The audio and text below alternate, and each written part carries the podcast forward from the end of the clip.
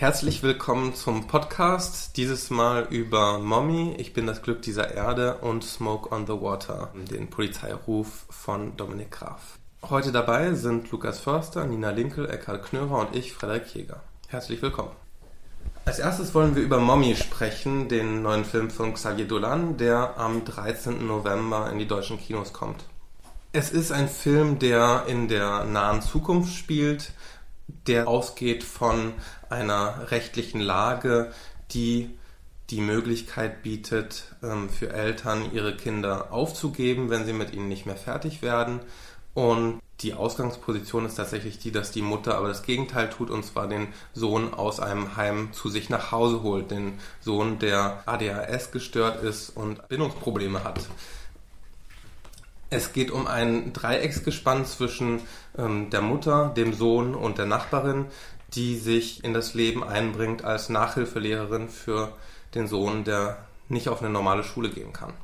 Über die Geschichte, finde ich, muss man eigentlich gar nicht so viel sagen, weil es ein Film ist, der mit einer etwas komischen Dramaturgie und ähm, relativ wenig, sagen wir mal, Plot auskommt und tatsächlich mehr über starke Story-Elemente funktioniert.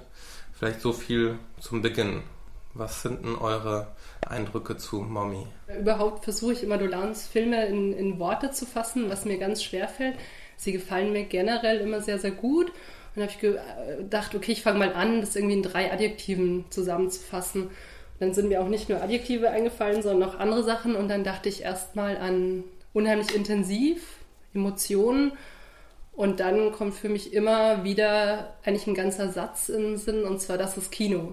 Also wenn mich, wenn ich Leute fragen, wie war der Film, dann kann ich nur sagen, wenn ihr wissen wollt, was Kino ist, dann, dann guckt euch den Film an. Und das ist so, das sind immer meine ersten Eindrücke, die man natürlich jetzt noch weiter ausformulieren müsste.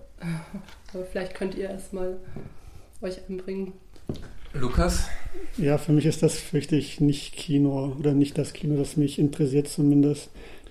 Ich muss dazu sagen, ähm, ich, ich habe auch ein paar von seinen vorherigen Filmen gesehen, mit denen bin ich auch nicht wirklich warm geworden, aber da gab es doch immer noch ein paar Sachen, die mich interessiert haben.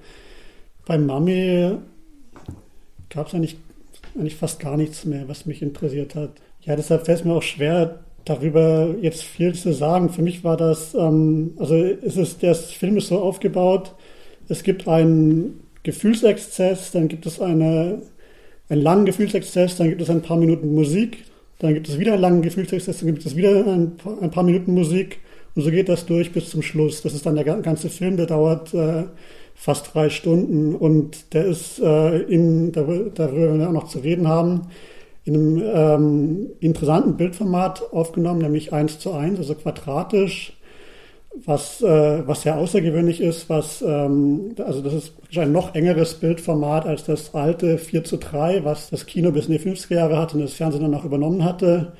Das ähm, führt meiner Ansicht nach äh, zu einer, also ist das absolut fatal, gerade für einen, ähm, für einen Regisseur wie Dolan, der eh ähm, einen Hang zum gefälligen Bild hat also in, in dem neuen Film schneidet wirklich alles an den Bildern ab, was irgendwie noch ein bisschen widerständig ist und was sich dem ähm, direkten Gefälligkeitsimperativ entziehen könnte. Und ähm, deshalb, aber ich, ich habe ich hab jetzt auch nicht so richtig viel ähm, Ärger auf den Film entwickeln können, weil er mir dafür einfach zu egal war, glaube ich. Also der ist halt so vorbeigelaufen an mir drei Stunden lang hätte es auch noch sechs Stunden zu nur tun können, hätte ich halt in, in, in der zweiten etwas anderes gemacht, parallel wahrscheinlich. Äh, es ist nicht so, dass mich, der, dass mich das wahnsinnig irgendwie auf die Palme gebracht hätte, weil natürlich kann man sich in einzelnen Szenen an den, an den Schauspielern, die, die toll sind, zumindest die beiden Frauen mit dem Hauptdarsteller hatte ich irgendwie ein bisschen meine Probleme. Die beiden Frauen sind, also die, die Mutter und die Nachbarin, sind toll, aber wie sie gebaut sind als Figuren, finde ich auch uninteressant. Vielleicht kann ich noch, noch an, einer, an einem Detail festmachen, ein bisschen. Die Nachbarin wird dadurch eingeführt, dass sie, ähm, dass sie stark stottert. Also, dass sie, das, ähm, das ist was, was ja auch in ihrem Berufsleben Probleme bereitet. Ich weiß nicht, was ihr Job ist nochmal genau. Lehrerin. Sie ist Lehrerin, genau. Das ist natürlich umso schlimmer, dass sie dann ähm, diese Nervosität leidet und deshalb auch in, in Therapie ist Und das hat mir erst einmal gefallen, dieses Detail und, und wie sie dann, wie, wie die Schauspielerin ähm, Susanne Clement damit arbeitet. Aber dann wurde auch die Figur völlig hysterisiert mit der Zeit. Also es war dann, solange es nur das Stottern war, hat das fun wunderbar funktioniert. Aber dann wurde irgendwann klar, die Frau ist auch in dieser ewigen Psychose gefangen, in dem bei Dolan eh immer alle Figuren gefangen sind. Und dann war auch diese Figur ab dem Zeitpunkt uninteressant und war ich der letzte Anker für mich irgendwie weg aus diesem Film. Ja, das ist eigentlich schon alles. Ja, ja ich habe unglücklicherweise nicht so richtig viel hinzuzufügen zu Lukas, weil es mir sehr ähnlich geht. Also ich glaube, ich reagiere noch eine Spur genervter auf dieses ständige Hochpegeln. Ähm, es gibt eigentlich keine Dramaturgie, keine Entwicklung der Figuren. Es ist tatsächlich so ein Hochpegeln, wieder ein bisschen runterpegeln mit Musik, wieder hochpegeln, aber das hat Lukas schon beschrieben. Ich weiß auch nicht, was das Bildformat bringen soll. Er arbeitet nicht wirklich damit. Es ergeben sich dadurch recht unterschiedliche Effekte. Also teilweise ist es so ein bisschen Passbildautomatenmäßig, wenn es Großaufnahmen von Gesichtern sind. Äh, was man, also wahrscheinlich ist so die Grundidee, dass die Figuren noch stärker unter Druck gesetzt werden dadurch, dadurch, dass sie keinen Bewegungsspielraum zur Seite haben. Teilweise sind die Bilder aber so gebaut, dass das auch wieder nicht hinhaut, weil er recht weit weggeht von den Figuren und sie dann doch ihnen dann doch wieder Spiel gibt, ähm, was man machen kann. Aber es äh, leuchtet mir nicht ein, welche Logik ähm, in der Arbeit mit dem, mit dem Bildformat dahinter steht. Mich hat auch in der Tat der Darsteller kolossal genervt. Ähm, und es ist, ein, es ist ein Film über Hysterie und es ist ein Film über ADHS. Man kann sagen, ja, umso toller, dass der Film selbst hysterisch ist. Aber ich finde das eigentlich ein Kurzschluss. Also warum muss ein Film, der sich mit Hysterie und mit, mit einer schweren Pathologie im Übrigen, also dieser Sohn ist natürlich wirklich, der ist nicht nur, der hat nicht nur eine, nicht nur ADHS, sondern der ist wirklich pathologisch und sehr gefährlich. Ähm, warum das einfach verdoppelt wird auf der Darstellungsebene, es führt nirgendwo hin, es ist eigentlich eher sehr, sehr kurzsichtig. Also ich würde gerne noch was einwerfen zu dem Format, wenn wir schon dabei sind. Ich als, also ich habe zumindest ich weiß nicht, ob es euch so ging, ich habe zuerst an Instagram gedacht. Einfach weil es einfach auch so ein quadratisches Bildformat ist und die ganzen Farben halt total retromäßig überblendet sind. Ich meine, da gibt es ja auch diesen Filter, wo man so extra Sonnenlicht reinmachen kann. Ich finde, das war schon irgendwie so annähernd. Ich weiß aber nicht, ob Dolan darauf hinaus wollte, was ich auch ganz interessant fand. Ähm, ich bin mal auf eine Filmemacherin gestoßen, die heißt Zoe Belloff und die ähm, beschäftigt sich viel mit so, ähm, was ist Situation, äh, was wäre wenn Situation, genau. Ähm, die hat einen Film gedreht, der heißt Charming Augustine. Da geht es eben um eine Frau, die um die 1880er Jahre in, mit Hysterie eingeliefert war in der Salpêtrière. Das ist ähm, diese Nervenheilanstalt gewesen, wo auch Freud gelehrt, ähm, gelernt hat unter anderem. Und diese Filmemacherin hat eben jetzt über diese Frau einen Film gedreht was wäre gewesen, wenn es zur Zeit der Hysterie, also um 1880, schon einen Film gegeben hätte. Die hat sich da angelehnt an ähm, ähm, die Ikonografie, Fotografie de la Salpêtrière. Das war so ein Fotoband, wo sie diese Frauen ganz ähm, exzentrischen und theatralen Posen in ihrer Hysterie fotografiert haben. Dann hat sie eben diese ähm, Kameras auch studiert und auch die Bildaufnahmen, wie die so gemacht wurden hat sich dann eine Kamera gesucht, die heißt Stereobolex, eine 16, mm Kamera, die in den frühen 50er Jahren erfunden wurde, ähm, um, damit normale Leute Heimvideos in 3D drehen können. Und diese Kamera hat lustigerweise genauso ein quadratisches Format. Und das finde ich halt sehr interessant, wenn du davon redest, der Junge hat ADHS und er hat sozusagen Hysterie. Und ich weiß nicht, ob ähm, Dolan da bewusst drauf ähm, hingestoßen ist, auf, auf Zoe Belloff, aber das würde halt ähm, total zusammenpassen. Wie gesagt, das Bildformat ist exakt dasselbe. Man, man kann den Film auch mal kurz auf YouTube angucken, Charming Augustine. Und da geht es um eine Frau mit Hysterie, jetzt geht es um einen Jungen mit, sei es Hysterie. Hysterie ist ja eigentlich ausgestorben, bevor der Film geboren wurde, sozusagen. Finde ich ein ganz, also fand ich ein ganz, ähm, eine ganz interessante Verbindung. Wobei aber ich eben nicht weiß, wie sehr ähm, Dolan dass sich das bewusst ist. Dazu müsste man aber auch erstmal wissen, wozu das bei dem anderen Film gut ist, ähm, dieses Format zu wählen und diese Kamera zu wählen. Genau, ich glaube, das war zu nichts gut, sondern sie hat wirklich untersucht, wie dieser Fotoband ähm, aufgenommen wurde. Also einerseits die Ästhetik, andererseits aber auch die Kameras. Also es sind ähm, zwei verschiedene Kameras, deren Namen ich jetzt nicht mehr weiß, mit denen gearbeitet wurde und wo eben auch dann ein bestimmtes Format und bestimmte Einstellungen, bestimmte Mise-en-Szenen irgendwie entstanden sind. Und nach dem Format hat, äh, also nach diesen zwei Kameras, die dort verwendet wurden, hat sich Zoe Belloff eben umgesehen, was gibt es für andere Kameras. Und da ist sie auf diese Stereo Bolex gestoßen und hat irgendwie hat, hat das für sich so ausgesucht. Das ist also wirklich interessant, weil man, also dieser Film wirkt sehr authentisch und man denkt, es wurde wirklich irgendwie 1880, das ist jetzt wirklich eine, eine Geisteskrankheit, die da in 1880 aufgenommen wurde. Also ich, ich glaube, sie ist da sehr, sehr ähm, filmhistorisch, äh, was heißt filmhistorisch, einfach ähm, historisch vorgegangen und hat sich da auch technikhistorisch und hat sich, hat sich dem so bedient.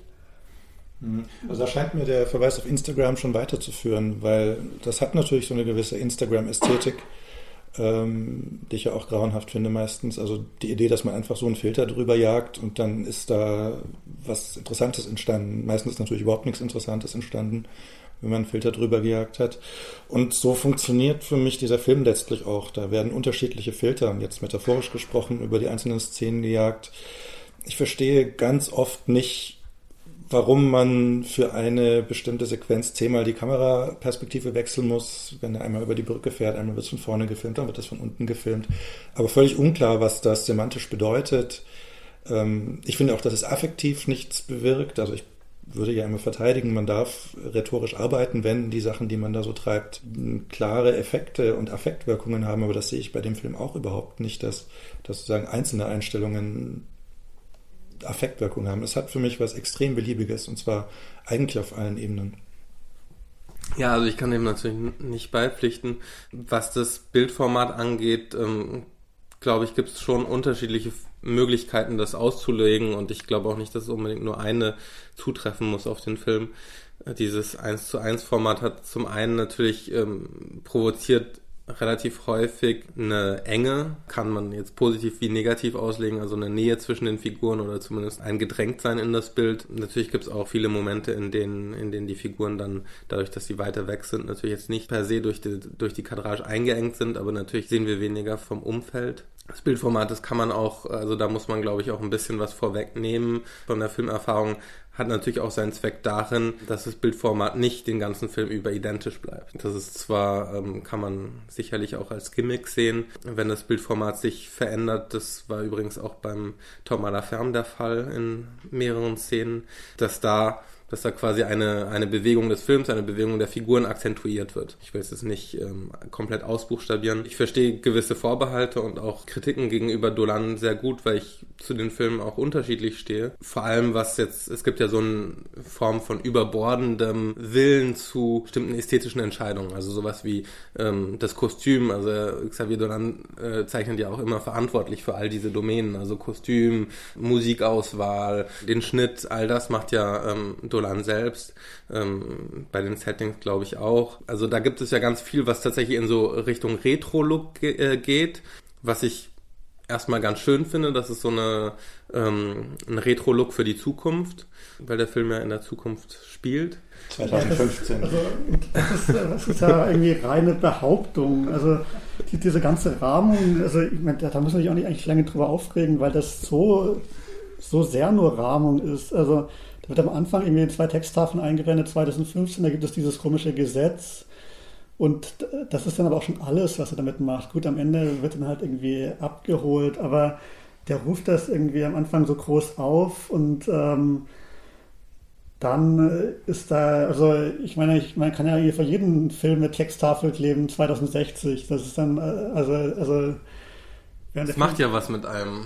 Also es hat natürlich eine Bedeutung. Also selbst wenn, selbst wenn in dem, in dem Film jetzt die Zeitdimension im Sinne von, also es ist jetzt keine, es ist keine Science Fiction, selbst wenn es in der Zukunft spielt. Aber natürlich positioniert er sich zeitlich und was er, was er wiederum durch Kostüm, durch Musik und so weiter, wie er sich da zeitlich positioniert, ist ja ganz deutlich in der Vergangenheit. Also das sind, ähm, wenn man sich so die Songs anguckt, irgendwie den, äh, ob das der Hit von Céline Dion, ähm, On ne change pas oder ähm, Andrea Bocelli oder sowas an, äh, angeht, natürlich ist es irgendwie 90er Jahre Und ähm, es ist natürlich auch nicht nur irgendwas aus den 90er Jahren, sondern es ist natürlich auch Schnulz. Also es ist so, ähm, äh, es ist schon eine, eine besondere Form von ähm, Volkskultur, ich mal sagen.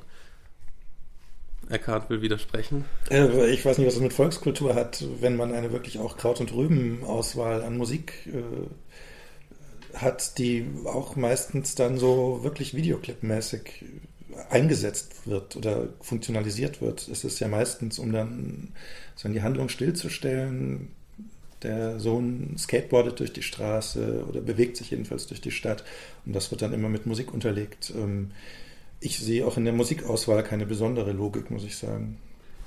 Ja, was ich im Gipfel der Einfallslosigkeit fand, war, dass die zweite, die zweite Musikszene mit Einkaufswagen kam. Das haben sie einmal gemacht und dann haben sie es eine Stunde später nochmal gemacht und fährt dann nochmal mit so einem Einkaufswagen durch die Gegend.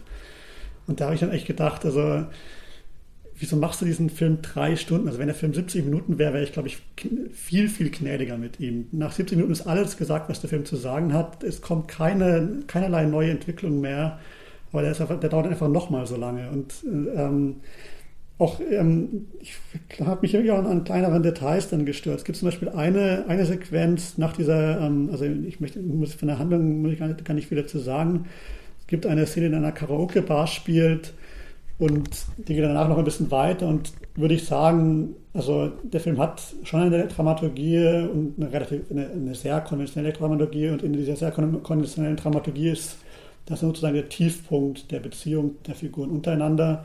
Aber der Film hält das überhaupt nicht aus. Also der kann das nicht, der hat keine Idee, wer das ausspielen kann, diesen, diesen Zustand der Depression, in den die alle verfallen und muss sofort wieder die Musik reinbringen, muss sofort wieder ähm, mit extrem manipulativen ähm, Techniken das Blatt wenden und einen wieder auf die Seite holen, dass, dass man doch irgendwie, dass doch alle sich wieder doch lieb haben werden am Ende, dass man auch, dass man auch weiß, dass sie sich wieder lieb haben werden. Und ähm, der hält das, der hält das keine fünf Minuten durch, so eine, so eine andere Stimmung mal, eine andere, einen anderen, der hält keine fünf Minuten durch, mal ein anderes Tempo zu gehen. Das, das geht, das kann er nicht. Ich, also ich finde, das wird umso deutlicher, weil dieser Film so ewig, so wahnsinnig lang dauert, dass er, dass er das überhaupt nicht, ähm, dass er kein Gespür für, für sowas wie, ähm, sind sehr kon konservative Tugenden, aber die, ähm, die habe ich da auch vermisst. Also wie Architektur, also in, interne Architektur von, von der Dramaturgie und so, da hat er keinerlei ähm, Gespür dafür, der Film, finde ich. Gerade sagst du ja, dass die Dramaturgie konventionell wäre. Also die funktioniert natürlich ganz stark über so Gegensätze und ähm, Stimmungsschwankungen. Also es ist ja das, was äh, Gerhard vorhin meinte, so eine Spiegelung meinetwegen von diesen hysterischen Zuständen. Also das ist immer, es gibt immer dieses Auf und das Ab und ähm, das funktioniert ja nicht im, im Sinne von, dass es jetzt einer Dramaturgie folgen würde, bei der irgendwie die einzelnen Teile sich einfügen in ein Vorwärtskommen der Konfliktlinien. Also es schwelgt ja in ganz vielen Momenten. Also ist ja gerade da nicht untergeordnet der Entwicklung der Beziehungen. Das habt ihr auch schon beschrieben, die, Be die Beziehungen verändern sich ja auch kaum. Also da gibt es ja nicht in dem Sinne jetzt so äh, sowas wie ein Voranschreiten. Und das, was du mit, also manipulativ, also klar, also manipulativ ist der Film, wenn, also äh, wenn man den Begriff verwenden will, ist er das äh, auf höchste Weise. Aber es ist irgendwie, scheint mir angesichts eines solchen Films, der das so vor sich herträgt, scheint mir das ziemlich absurd als, als Vorwurf gegenüber dem Film zu, äh, zu wenden. Du kannst natürlich sagen, er ist er scheitert daran, weil er für dich nicht effektiv manipulativ ist, weil, weil du dich, weil du dich davon außen vor gelassen fühlst oder wie auch immer. Also, dass dieses Manipulative für dich nicht funktioniert, aber manipulativ wäre ja, wenn er es erfolgreich wäre, und meiner Meinung nach ist er es, ähm, dann, dann ist es ja eine Auszeichnung, kein Kritikpunkt. Das ist nochmal die Frage, das ist eine andere Frage. Ähm, ich würde, würde ich jetzt nicht ohne weitere Qualifikation zustimmen, was du gerade gesagt hast. Ähm, ich würde einfach sagen, er ist nicht auf interessante Weise manipulativ. Soweit würde ich auf jeden Fall äh, darauf bestehen wollen. Ja, vielleicht erstmal nur das. Also ich finde das einfach mit, den, mit der Dramaturgie schon auch interessant, weil es für mich ist das auch nicht klassisch, sondern es ist einfach, es gibt mehrere Sequenzen und jede Sequenz ähm, transportiert immer eine Emotion. Und ich finde, da ist jede Sequenz einfach super gut gemacht, weil wenn man sich jetzt mal dem hingibt und ich, also ich fand den auch nicht lang, den Film. Für mich kam der echt auch kürzer rüber als eine Stunde. Ich bin da einfach drin gesessen, habe ich mitgelacht, dann habe ich mitgeweint, dann fand ich also das, das fand ich so extrem, weil mich ein Film schon lange nicht mehr so unterschiedlich mitgerissen hat. In, wenn du sagst, also natürlich in diesen drei Stunden, mir kam es kürzer vor. Ich dachte, boah, das liegt alles so nahe beieinander und es ist auch so intensiv und ähm, natürlich ist er offen manipulativ, der Film, aber er ist eben auch also das finde ich eben auch gerade dieses, dieses offen retromäßige, dieses, ähm, was ich lustigerweise total zeitgeistig finde. Also dieses ganze, dieses Rückgreifen, für mich ist, ist der Film auch ähm, total, beschreibt total den Zeitgeist.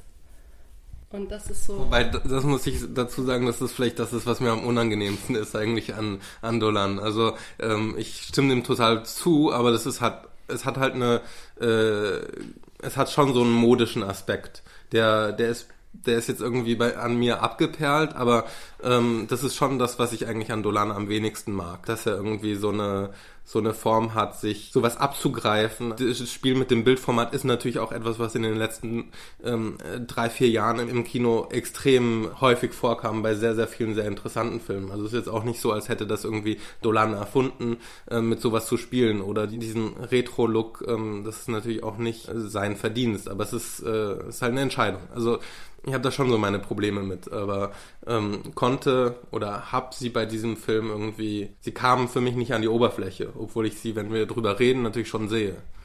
Also ich habe auch kein Argument mehr und es ist letztlich ist das auch kein Kino, wo man Argumente hat, weil man entweder so reagiert wie du.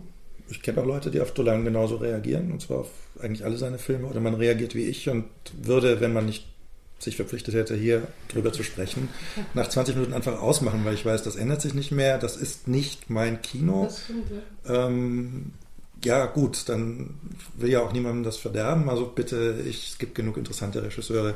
Dolan ist nicht meiner.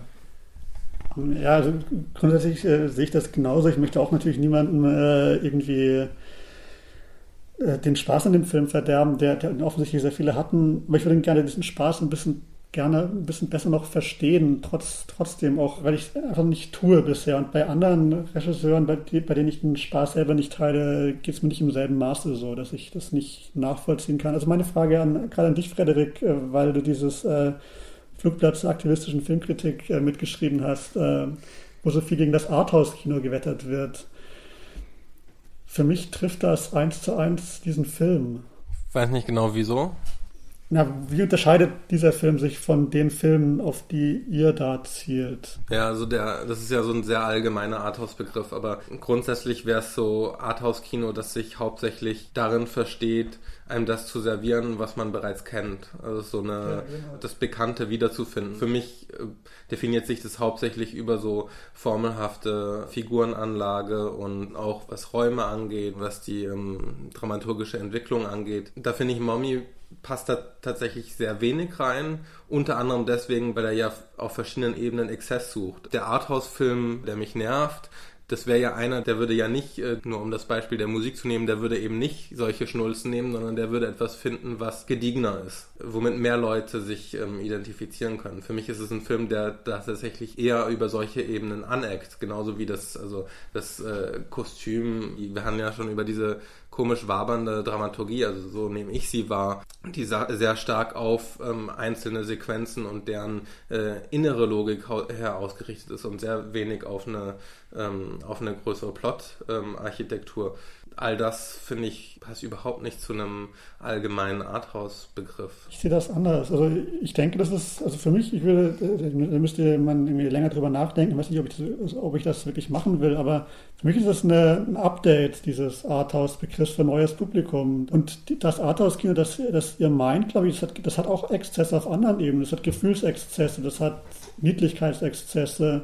Das ist auch kein... Ähm, das ist ja auch ein bisschen das Problem an dem Kino, dass es eben da keinen Sinn für Erzählökonomien oder so gibt. Und hier sind die Exzesse auf anderer Ebene und hier ist zum Beispiel ein Nostalgie, Nostalgie-Exzess. Das ist ja nicht so, dass der Film schlechten Geschmack feiern würde oder so. Wonderwall von Oasis. Finde ich ja schon. Finde ich nicht. Also gut, vielleicht ist das, äh, ich glaube eher, dass der Film daran appelliert. Wonderwall fanden wir auch mal irgendwie in unserer Jugend super.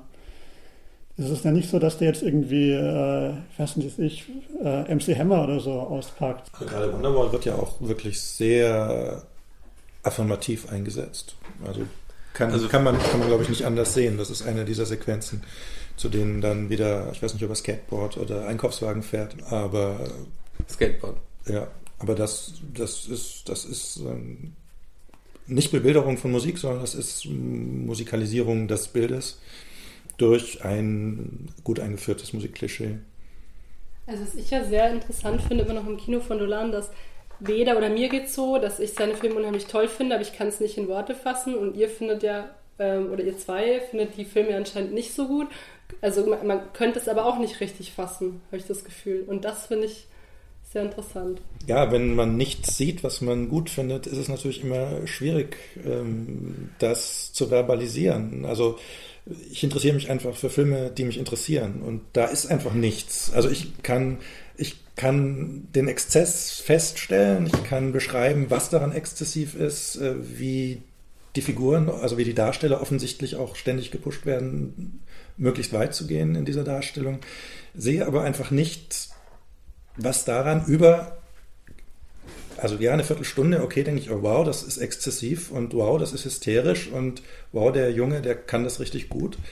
Ähm, aber ich weiß nicht, was dann noch kommt. Also was dann noch passiert. Es passiert nichts Interessantes zwischen den Figuren. Es wiederholt sich in den Mustern alles äh, ständig und das ist auch immer sagen dieselbe. Also gut, diese, diese, diese Karaoke-Szene, äh, da passiert was anderes. Aber da würde ich eben sagen, da verliert er auch ganz die Kontrolle, die ergibt keinen Sinn, die ergibt in der Art, wie er sie inszeniert, keinen Sinn, die ergibt emotional keinen Sinn. Ähm, die ist sozusagen noch die interessanteste Szene, aber nur weil hier mal irgendwie man sieht, dass er nicht zurande kommt mit dem, was er da tut. Sonst kommt er eigentlich immer prima zurande, aber so, das, ist, das ist eigentlich eher das Problem.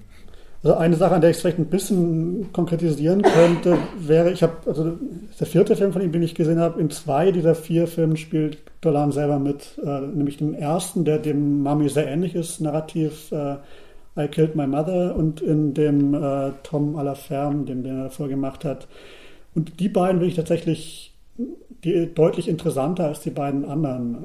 Und ich glaube, das liegt wirklich an ihm selber, der, den ich als Schauspieler viel, viel interessanter finde als als Regisseur. Also in dem I Killed My Mother spielt er eigentlich mehr oder weniger dieselbe Rolle, die jetzt ähm, in dem neuen ähm, Antoine Olivier Pilon spielt, also den, den Sohn. Aber im zweiten Film spielt er, also in seinem zweiten Film spielt er auch selber mit. Ja, den habe ich nicht gesehen, diesen äh, Heartbreakers. Ja, genau, den habe ich nicht gesehen. Ähm, aber ich finde, als Schauspieler bringt er irgendwie so eine also da hat er eine, da bringt er irgendwie so eine sture Präsenz in die Filme rein. Vielleicht kann, er, vielleicht kann er sich selber nicht so durchformen, wie er andere Schauspieler durchformt. Irgendwie als Schauspieler, wenn er, wenn er selber da mitspielt, da, da ist er irgendwie so ein Anker in dem Film und man, man, ist, man wird irgendwie sehr leicht wütend auf ihn, wenn er da mitspielt. Aber irgendwie, ja, irgendwie ähm, bleibt man daran hängen, wie er, wie er diese Figuren anlegt selber und äh, wie man auch selber darauf reagiert, irgendwie, wie man eher negative Effekte entwickelt und an ihm abarbeitet. Und an den, an den, wenn, an den anderen Schauspielern prallt das völlig ab. Also die, die sind völlig äh, irgendwie in, diese, in diesen Fluss eingeformt. Da gibt es nichts, was übersteht. Ähm, und ja, deshalb auch hat mich vielleicht dieser Film besonders wenig interessiert. Finde ich aber eigentlich eine ganz interessante äh, Bemerkung, weil ich tatsächlich auch, was Dolan angeht, äh, als Schauspieler ihn tatsächlich ähnlich wahrnehme. Also tatsächlich als, äh, also die Figuren dann in den jeweiligen Filmen als ähm, äh, immer auf eine gewisse Art und Weise abstoßend und ähm, äh, eher produktive Weise abstoßend, weil es ja da, weil, weil sie in den Geschichten unterschiedliche Positionen einnehmen und über den Film hinweg sich meine Position dann auch verändern kann. Bei, ähm, bei Mami bin ich gar nicht so sicher. Also grundsätzlich sind die beiden Frauenfiguren, ähm, die das ist schon sehr stark darauf angelegt sind, dass wir sie für das, was sie hinkriegen, ähm, irgendwie bewundern. Also ich glaube schon, dass die sehr stark darauf ausgelegt sind. Selbst wenn die irgendwie ihre Probleme haben oder gerade deswegen wahrscheinlich. Und ähm, mit dem, mit dem Jungen, da habe ich eigentlich ein ähnliches Unbehagen wie mit Dolan. Also das ist eine Figur, die mir ziemlich fern ist und die mich auch extrem nervt, aber nicht auf eine Art und Weise, die sich dann irgendwie auf den Film übertragen würde. Aber ihr hattet das ja irgendwie, ihr habt das ja eher so identifiziert, ihr mochtet die Figur nicht oder ihr mochtet den, nee, ich glaube, es war eher der Darsteller, ne? Den Darsteller konntet ihr irgendwie ähm, nicht so gut ab. Na, das könnte ja noch. Ich will aber eigentlich würde ich vorschlagen, dass wir zum nächsten Film kommen. Dafür, dass er mich wirklich nicht interessiert, haben wir schon viel drüber gesprochen. Ähm, nein, also das, also ich habe natürlich wieder, wer hätte nicht Widerstände gegen diese Figur? Also die ist extrem problematisch. Aber damit kann man ja arbeiten. Ich finde nur, dass der Film damit auch wiederum nicht interessant arbeitet.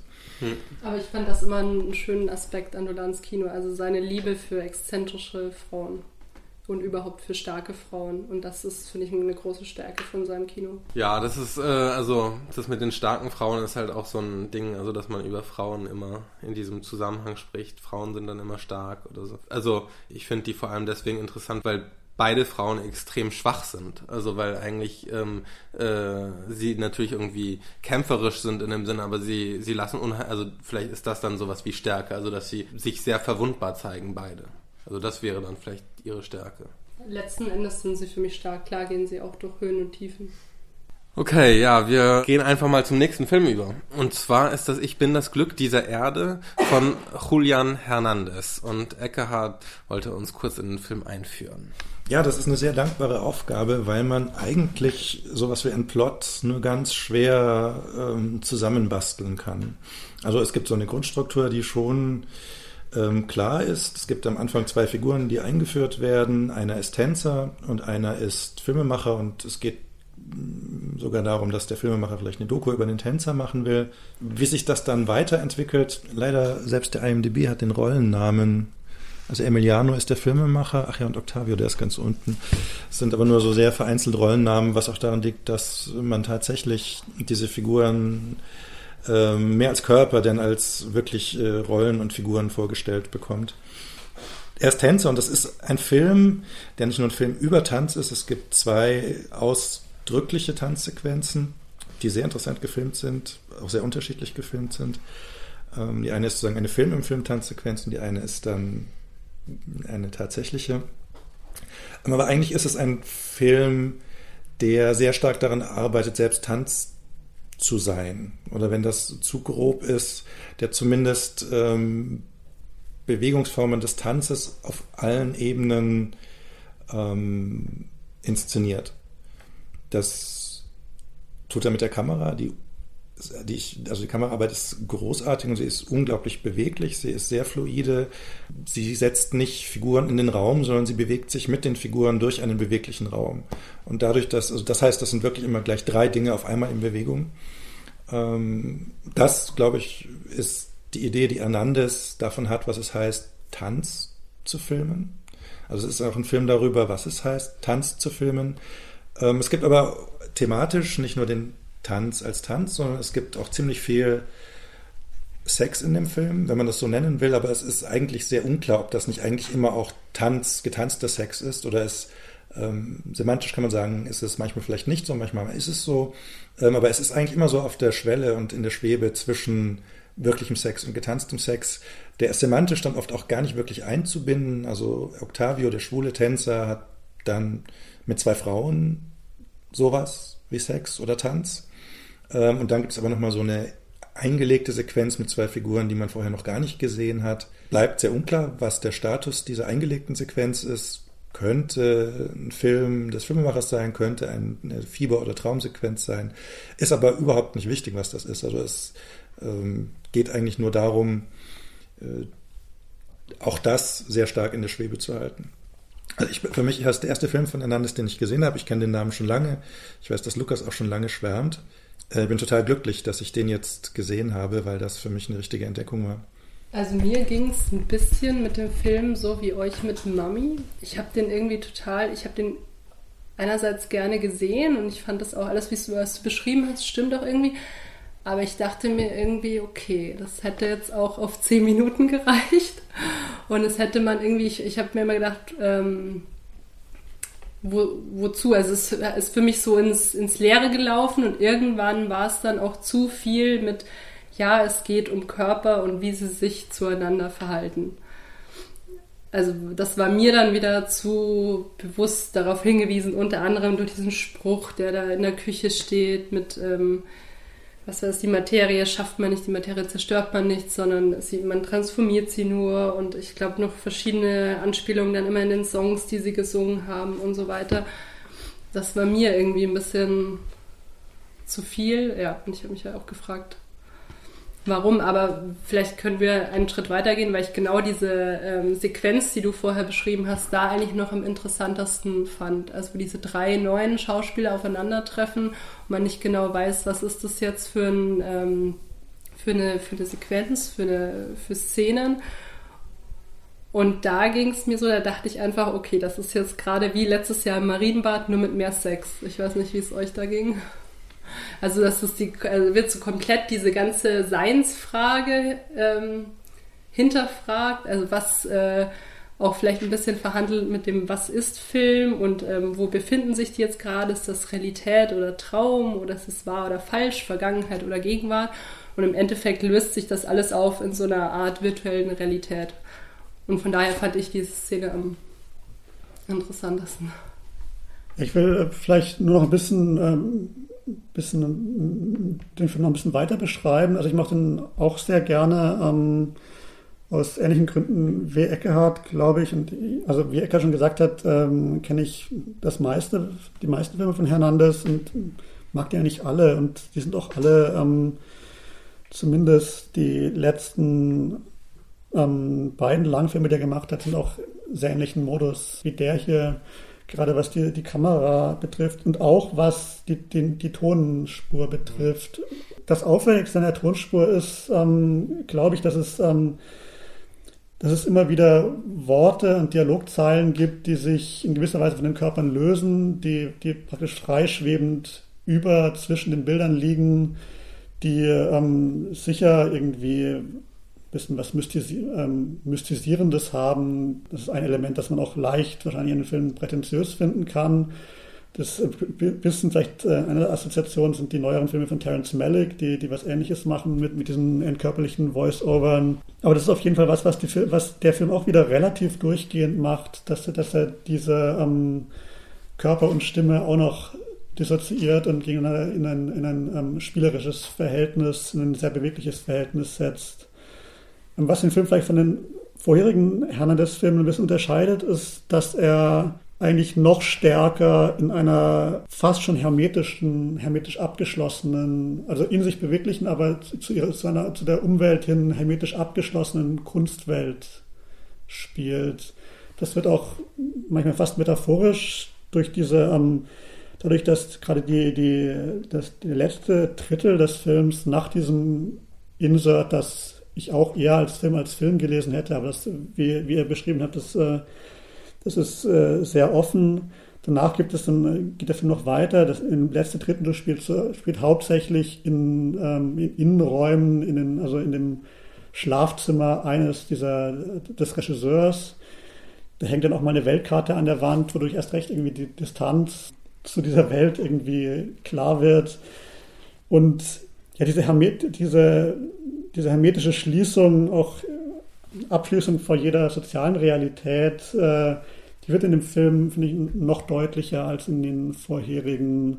Was ich aber irgendwie in, in dem Film, was ich irgendwie folgerichtig finde, nach der Entwicklung und auch nach der poetischen Eigenlogik, die, die Hernandez hat. Und ja, mich hat er auch wieder äh, sehr berührt, der Film. Also zur Tonspur würde ich schon noch was sagen. Es gibt ähm, das, was du beschreibst, diese Voice-over-Stimmen, die nicht wirklich verortbar sind, nicht auf eine Figur zuschreibbar sind. Was es aber auch gibt, und das arbeitet ganz stark gegen dieses Hermetikgefühl, oder zumindest verschiebt es das ganz stark, ist, dass in allen Innenräumen Außengeräusche sehr stark präsent sind.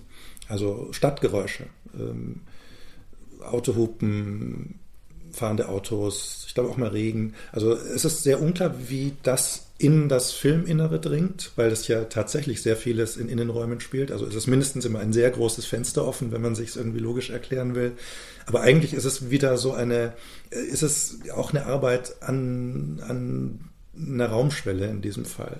Und das ist sehr, sehr präzise gearbeitet. Es gilt für alle Räume, es gilt für alle Szenen, wie überhaupt dieser ganze Film auf jeder Ebene unglaublich präzise gearbeitet ist, ohne dass ich je so ein Kontrollfreak-Gefühl dabei gekriegt habe. Was eben damit zu tun hat, dass dass so was Gleitendes, äh, sich Verschiebendes hat. Und das auch auf vielen Ebenen, eben auch zwischen den Figuren, aber auch zwischen den einzelnen Sequenzen und eben dadurch, dass der Status der Verschiebungen zwischen den Sequenzen so unklar ist. Nicht verunklart, sondern im Schweben gelassen. Der Ton ist mir auch aufgefallen. Also klar, ähm, nachdem ich äh, abgebrochen hatte, eine synchronisierte Fassung zu gucken, die völlig ähm, abscheulich war, muss man dazu sagen, ähm, unaushaltbar.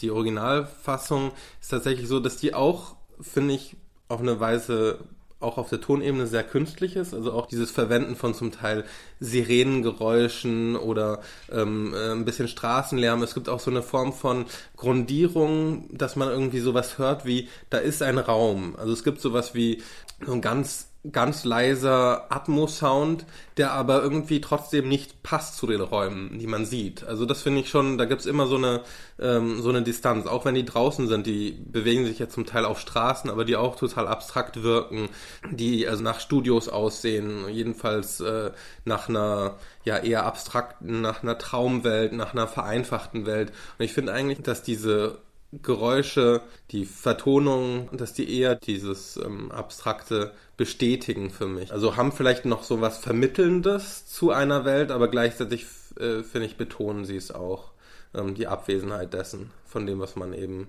nicht sieht.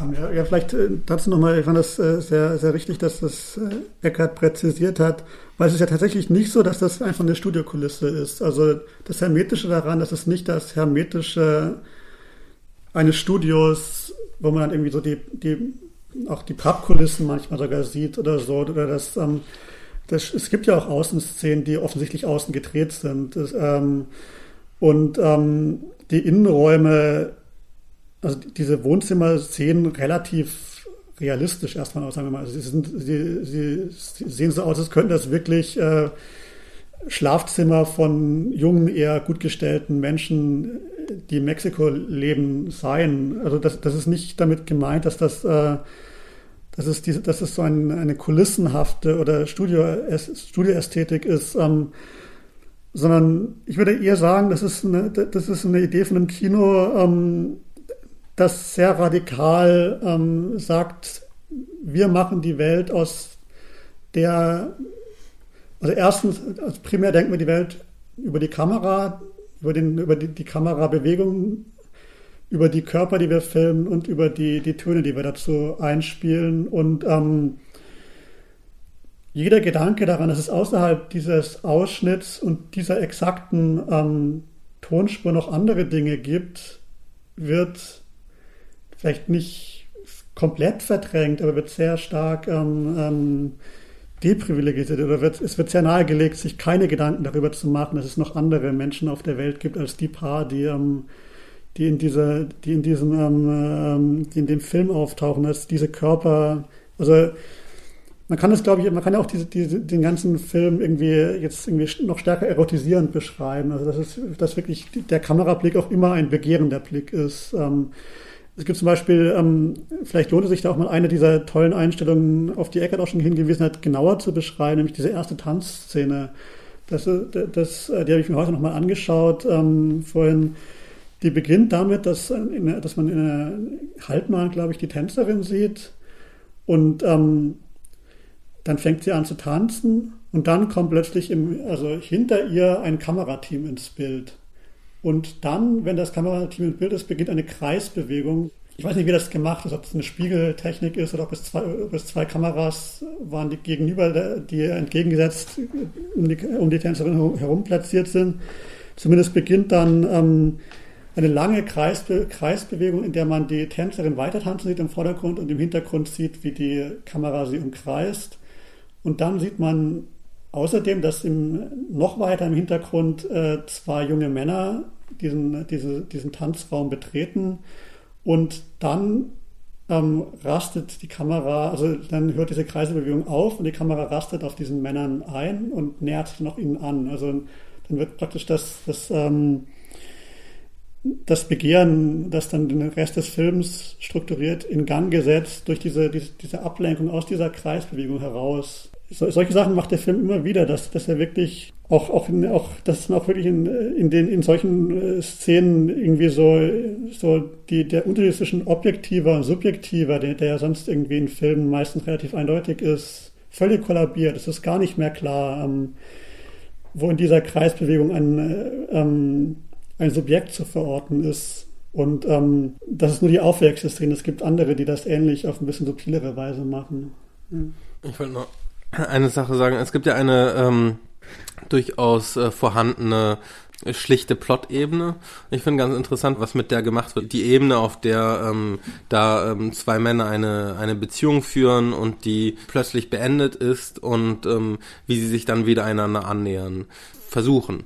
Und ähm, ich finde diese eine Szene ähm, tatsächlich extrem ähm, äh, bemerkenswert, wenn die beiden sich wieder treffen, nachdem der Tänzer Octavio äh, eine ähm, Performance hatte und Emiliano ihm ähm, nach der Vorstellung auflauert und ähm, sie da auch vor so einem für meine Begriffe tatsächlich äh, eher kulissenhaften Setting stehen mit äh, mit Säulen, um die sie dann herum sich bewegen ich finde die deswegen bemerkenswert, weil die Konversation, die man aus so wahnsinnig vielen Filmen kennt, diese Konversationen darüber, ob die Beziehung, ähm, woran die gescheitert ist, ob da noch was zu retten ist und so weiter, dass da eigentlich fast nichts über die Worte passiert und ähm, diese, diese Bewegung, das ist in dem Fall auch, auch wieder eine Form von Tanz, aber eine extrem minimalistische, drückt wirklich in ganz wenigen Bewegung und, ähm, und wenigen äh, Einstellungen diese Beziehung aus und kann sie gleichzeitig, also kann, kann quasi diese Geschichte auch auf eine Art und Weise auflösen. Und ich finde, dass der Film eigentlich die ganze Zeit sowas betreibt, dass er diese Beziehungen, die zwar zum Teil rätselhaft sind, aber gleichzeitig auch überhaupt nichts Komplexes haben müssen, dass er die in so Form von Traumbildern zu Formen von Abschlüssen führt. Das finde ich läuft so dem zuwider, dass es einerseits ähm, rätselhaft ist und gleichzeitig trotzdem zu, äh, zu Auflösungen führt. Und das finde ich äh, finde ich tatsächlich hat so was sehr reizvolles und für mich auch betörendes, selbst wenn ich dem Film gegenüber wahrscheinlich nicht ganz so aufgeschlossen war wie Lukas und Eckhart, konnte ich dem dann tatsächlich in diesen in diesen Bewegungen immer wieder viel abgewinnen. Ich würde auch sagen, rätselhaft ist der nur, wenn man immer, wenn man versucht zu erklären, warum das jetzt so ist, wie es ist. In den einzelnen Sequenzen hat das eine extreme Schlüssigkeit, äh, die aber wirklich über, äh, über die äh, nicht-verbalen Formen hergestellt wird. Und also ich, ich gucke gar nicht so wenig zeitgenössischen Tanz. Und also spätestens jetzt mit diesem Film ist mir klar, was mir immer fehlt, nämlich die Kamera. Ähm, es ist so enttäuschend. Fehlt mir auch im Theater immer. Also. ja, aber wenn es, weil es bei Tanz doch um Bewegung geht und sagen, vor einer statischen Bühne zu sitzen und Leute sich bewegen zu sehen äh, in einem statischen Raum, also selbst wenn es irgendwelche Props gibt und diese herumtanzen, äh, das, das ist unbefriedigend, wenn man, wenn man sieht, wie man, wie man es im Kino machen kann. Und ich finde das eben, also das ist ähm, absolut authentischer zeitgenössischer Tanz, was man da sieht. Ähm, das ist natürlich offensichtlich auch ein sehr, sehr guter, ausgebildeter Tänzer, der, der den Octavio spielt, Alan Ramirez. Ähm, der ist auch gar kein Schauspieler. Er ist total charmant und hat ein tolles Lachen und ich finde ihn ganz toll, aber Schauspielen tut er tatsächlich ganz wenig. Äh, muss er auch nicht. Aber er ist ein fabelhafter Tänzer. Ähm, also, und das war für mich auch so beglückend. Ja, so möchte ich, so möchte ich Tanz sehen. Ähm, und also, äh, ich, also ich finde es ganz eigenständig, was der da macht. Und zugleich ist es schon so, dass ich so zwei direkte Referenzen hatte beim Sehen. Die eine ist Fassbinder, das drängt er auch auf weil da hängt auch ein Veronika Voss-Plakat äh, an der Wand. Ich habe eher an sowas wie Petra von Kant gedacht. Also auch da mhm. wird ja sehr stark mit Innenräumen, Bewegungen in Innenräumen gearbeitet und natürlich ist auch die Ballhauskamera irgendwie eine Referenz. Wobei man dann schon gucken müsste, ob da nicht wirklich auch eine wichtige Differenz ist. Und der andere, der mir, an den ich auch sofort denken musste, ist Stephen Dwoskin. Ähm, das würde ich eben sagen, es ist eher eine Dwoskin-Kamera, die, äh, die immer selbst ein extrem, also Akteur ist, ein begehrender Akteur, der aber auf eine ganz komische Weise auch draußen bleibt. Also es ist ja nicht so, dass die Kamera mit agiert, sie ist das, was die Bewegung ähm, schafft und was die Räume schafft, aber sie ist eben nicht in diesem Sinne selbst Akteur, wie es äh, manchmal zum Beispiel penetrant die Ballhauskamera ist. Ja, aber bei Dworskin, äh, äh, ich kenne jetzt nicht so viel von Dworskin, ähm, würde auch sagen, das, das gibt natürlich immer das Moment, dass, dass, dass die Kamera trotzdem was Äußerliches bleibt. Aber bei Dworskin ist ja die, der Witz ein bisschen dann, dass sie erst einmal wahnsinnig invasiv ist und trotzdem außen bleibt. Und das ist ja bei, bei Hernandez eigentlich eher nicht so, oder? Hm. Also invasiv wäre jetzt in der Tat nicht das Wort. Ähm, also das stimmt, also sie ist, aber also, als eine, wenn man so will, atmende Kamera sehe ich, sowas gibt es ja nicht oft im Kino. Ähm, sehe, würde ich als in extremeren Form, und das ist auch viel aggressiver natürlich bei Dwoskin. Ähm, die Filme von Dwoskin sind auch viel aggressiver. Dieser Film ist überhaupt nicht aggressiv. Ähm, aber also das wäre für mich so auf, in, in, diesem Moment des At Mitatmenden, mit dem Film Mitatmenden, ähm, ist es eine ganz andere Form des Atems, die dieser Film hat, als ein Dwoskin-Film, das stimmt. So Fassbinder Referenz wäre, glaube ich, nur hinzuzufügen, wenn ich mich nicht täusche, ist das der, ist der Titel des Films der Titel des Films, den Fassbinder plante, als er verstorben ist. Okay. Das wusste ich noch nicht.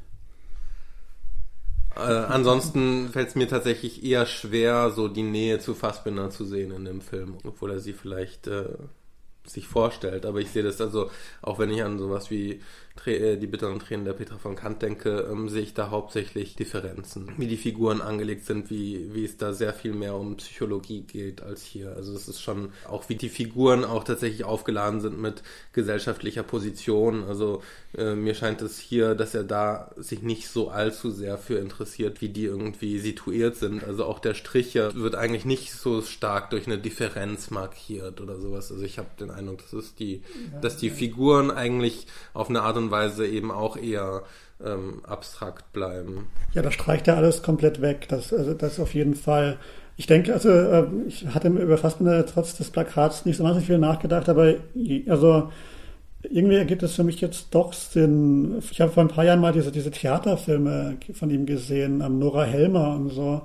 Daran hat mich das jetzt auch, also das leuchtet mir jetzt, das würde mir jetzt einleuchten, das damit in Verbindung zu bringen, weil das ja wirklich auch Innenraumfilme sind, die sehr, sehr interessante Sachen mit der Kamera machen.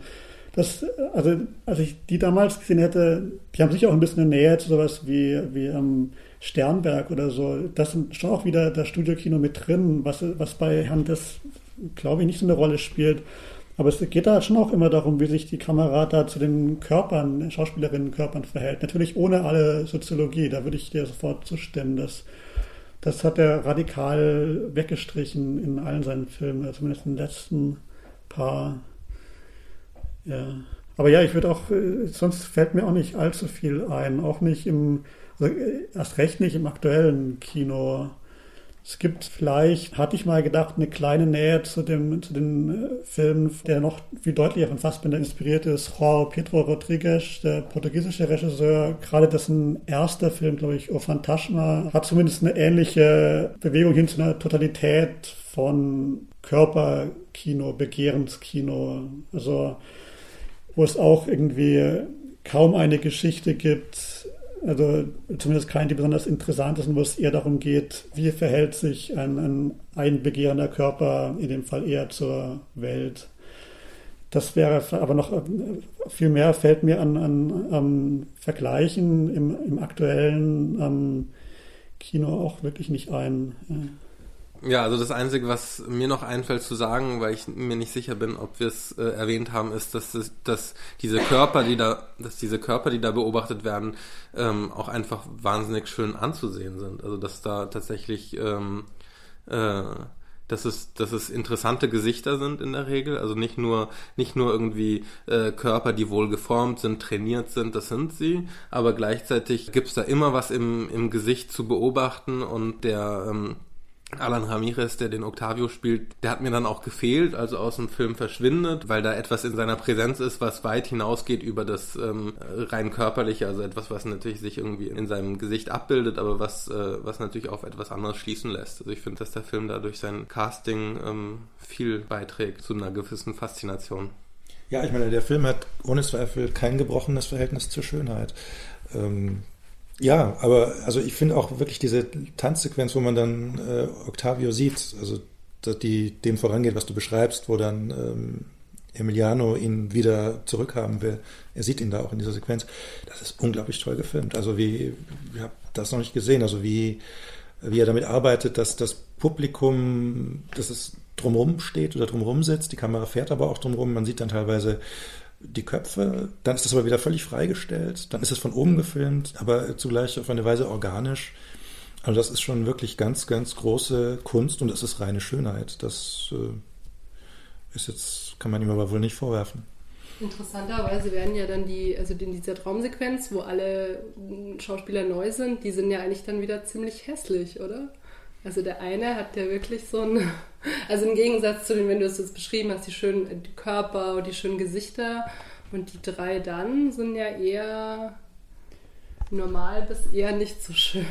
Warum der, eine hat, ja, also der eine hat auf jeden Fall ein ähm, extrem auffälliges ähm, und vielleicht ein bisschen schräg wirkendes Gesicht. Ähm, der Körper ist trotzdem, würde ich sagen, ähm, ich meine, er ist, der ist dünn, der ist dünn, trainiert. er ist dünn, aber ähm, er ist trotzdem ein schöner Körper, würde ich sagen. Und die Frauen sehen auch sehr gut aus, alle. Ich glaube, da gibt es, äh, da wird quasi über die Differenz zwischen dem einen, der etwas schräger aussieht, vielleicht etwas weniger trainiert ist, ähm, zwischen dem und den anderen wird was aus dieser Differenz hergeleitet. Es gibt ja dann immer wieder Spiele quasi, wo er ähm, dazu aufgefordert ist, die anderen, ähm, die anderen in ein Liebesspiel zu verwickeln oder irgendwie sich das zu verdienen oder zu erarbeiten. Also da gibt es schon so ein Verhältnis der, der Hierarchie zwischen denen. Das insofern leitet er aus der Schönheit wahrscheinlich ähm, her. Das würde ich sagen. Ähm, ja, das kann sein. Ich hatte jetzt gerade kurz an was anderes gedacht. Ich meine, ich finde schon auch interessant, wie er mit den Frauenfiguren arbeitet. Weil man würde ja denken, sein Film, der offensichtlich von, also wirklich fast in jedem Bild durchdrungen ist von schwulen Begehren, dass der, wenn er mit Frauenfiguren überhaupt arbeitet, die anders einsetzen würde. Dass er sie zum Beispiel, dass sie eher was wären, was außerhalb vielleicht dieser, dieser Begehren, dieser, auch vielleicht sogar des Tanzes, des Sex zumindest äh, stehen würden aber das ist ja überhaupt nicht so. Es ist fast eher so, dass die Frauen, die da auftauchen, über die weiß man noch viel weniger, was die eigentlich außerhalb dieses Films machen könnten. Die anderen haben immerhin noch, äh, die Hauptfiguren haben immer noch Berufe, die haben noch eine Karriere, die haben noch irgendwas. Die Frauen tauchen einfach auf und äh, wollen dann was von den Männern. Nee, das stimmt nicht. Ja, sie ist Musiker. Sie ist Mu stimmt, Musikerin. Sängerin, und sie ja. sind alle Künstler.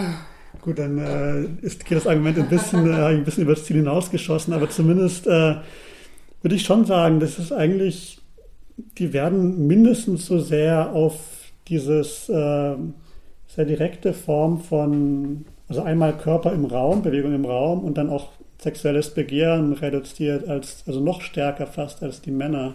Das würde man, hätte man eigentlich nicht unbedingt vermutet in so einem Film. Das gehört übrigens zu den Dingen, die mir auch gut daran gefallen. Also dass äh, man müsste es vielleicht auch noch ein bisschen spezifizieren, weil dieses Begehren, also da ist ganz klar ein Begehren und da gibt es auch eine, äh, das hat auch eine sexuelle Dimension, wobei der Film auf eine Art und Weise sehr keusch ist. Also der hat irgendwie, der hat irgendwie sowas, ähm, also der versteckt sich vor nichts, aber gleichzeitig ist diese, die, ähm, die Sexualität ist eine hauptsächlich sentimentale, habe ich den Eindruck. Also da gibt es so eine, so ein, so ein Verhältnis, die die Figuren mit, äh, zueinander haben. Das, da, das hat nichts Rohes und das ist, hat auch nichts, ähm, äh, Krudes. Das ist im Gegenteil immer, ähm, also es ist fast so, als wäre Sexualität schon etwas Sublimiertes. Es ist irgendwie ähm, sehr ähm, romantisch. Man sieht ja auch eigentlich richtigen Sex ein oder zweimal oder so, oder? Und dann auch nur ganz kurz und angedeutet, weil sonst ist es ja eher immer so, weiß nicht, man, man äh, nähert sich an, ist ein bisschen Vorspiel, aber sonst. Ja, Michael hat das in dem Text zur Kritik.de auch äh, irgendwie so das ewige Vorspiel oder so genannt. Das passt natürlich schon irgendwie, weil da ja auch das Tänzerische und so alles, alles mitschwingt. Und klar, das ist, äh, das ist irgendwie, das ist ja natürlich auch interessant, dass das einerseits ein Film über Körper ist, der aber irgendwie auf manchen Ebenen dann doch irgendwie einige, also der, einige Aspekte von dem, was man unter körperlich versteht, zum Beispiel auch, dreckig, schmutzig und so natürlich, das ist überhaupt nicht der Film. Darum geht es überhaupt nicht. Und das, äh, insofern, ich weiß nicht, vielleicht ist das manchmal fast ein aseptischer Sex oder, oder der, da auftaucht, aber ähm, dadurch, dass das äh, das ist dabei halt so wunderbar gefilmt einfach. Ich finde, das, das steigert nur noch das, äh, das Eigentümliche an dem Film. Also auch zu den pornografischen Reizen, die er hat oder die er, die er wie du gesagt hast, nur in, in einzelnen Szenen ein bisschen ähm, deutlicher hat, also zu denen auch irgendwie ein, ein sonderbar distanziertes Verhältnis hat. Wobei, wie gesagt, auf der, auf der ersten Bildebene die, überhaupt keine Distanz vorhanden ist. Ja. Ja, eigentlich haben sie nur Sex in dieser Traumszene und dann guckt er am Schluss, der Regisseur guckt immer, wie er mit dem Stricher Sex hat, was er auf Video aufgenommen hat. Also entweder ist alles so abstrakt träumlich, wenn es wirklich um Sex geht, oder ähm, es ist einfach ein Abbild davon. Also als ob sie es gar nicht ertragen würden, richtig Sex zu haben, ich weiß es nicht. Ja, also, es, also wie man das man nennen will, also es der hat auf allen Ebenen etwas Abstrahierendes oder Derealisierendes. Ähm, aber eigentlich wirklich in diesen Grundformen. Das ist, das ist diese Bewegung des Derealisierens. Ähm, kommt aber, also es gibt eben auch nichts Definites deswegen. Selbst die Beziehungen sind nicht wirklich definit. Und äh, ich, also äh, man kann aus dem allen natürlich schon, wenn man es darauf anlegt, einen Vorwurf konstruieren. Ähm, es liegt mir aber so überhaupt nicht nahe bei diesem Film, weil er so genau weiß, was er tut und weil er das, was er tut, so in sich schlüssig tut. Vielleicht ist das die Gelegenheit, überzugehen ähm, zu dem dritten Film. Ähm, der Polizeiruf 110 ähm, Smoke on the Water von Dominik Graf. Den wollte uns Lukas ähm, kurz vorstellen. Ja, das hatte ich vorher versprochen. Das bereue ich es schon, dass ich das versprochen habe. Also es ist ein, ein, wie gesagt, ein, ein Film in der Polizeirufreihe. Äh, es geht um, es ist der Münchner Polizeiruf. Kommissar ist Hans von Meufels, äh, gespielt von Matthias Brandt. Ich weiß nicht, der, der wievielte Polizeiruf mit Meufels ist insgesamt. Ich glaube, es ist der vierte, den Dominik Graf gedreht hat, oder? Nee, ich glaube, das ist der zweite Graf. Echt? Den ersten hat Graf gemacht. Cassanders Traum hat er gemacht. Das war aber der, die anderen, der eingeführt hat. Und Jan Boni hat einen gemacht. Ach so. Ähm, den letzten mit Sandra Hüller, der hat den gemacht. Also äh, schon irgendwie okay. erstklassige Regisseure.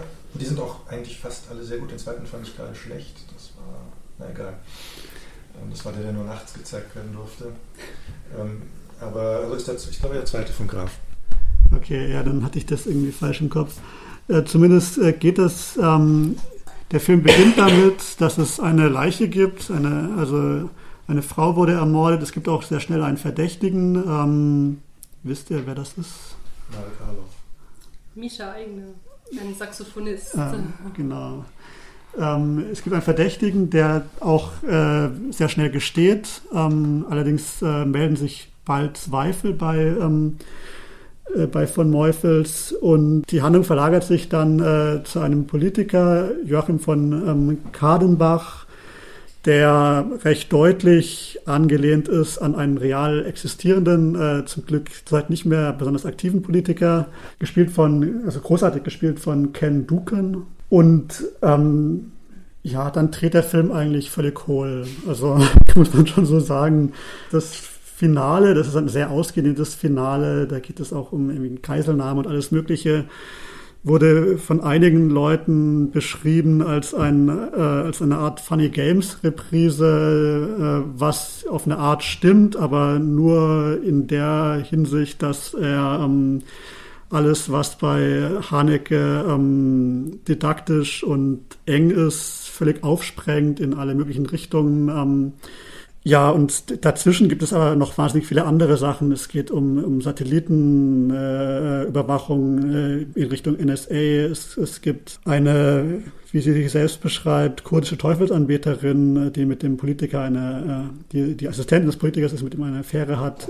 Es gibt Kälbchen, äh, auf die ähm, alle möglichen Figuren erotisch bezogen sind, ähm, gespielt von Ursula Gottwald es gibt wahnsinnig viel. Der Film ist einfach vollgepackt mit tollen, durchgeknallten äh, Dingen, Bildern, ähm, Verweisen, auch mit, auch mit tollen Produktionsdesign. Es gibt diese eine Szene, die in so einer völlig weirden Kneipe spielt, äh, oder ist ein Clubhaus, wo Südstaatenfahnen plötzlich auftauchen.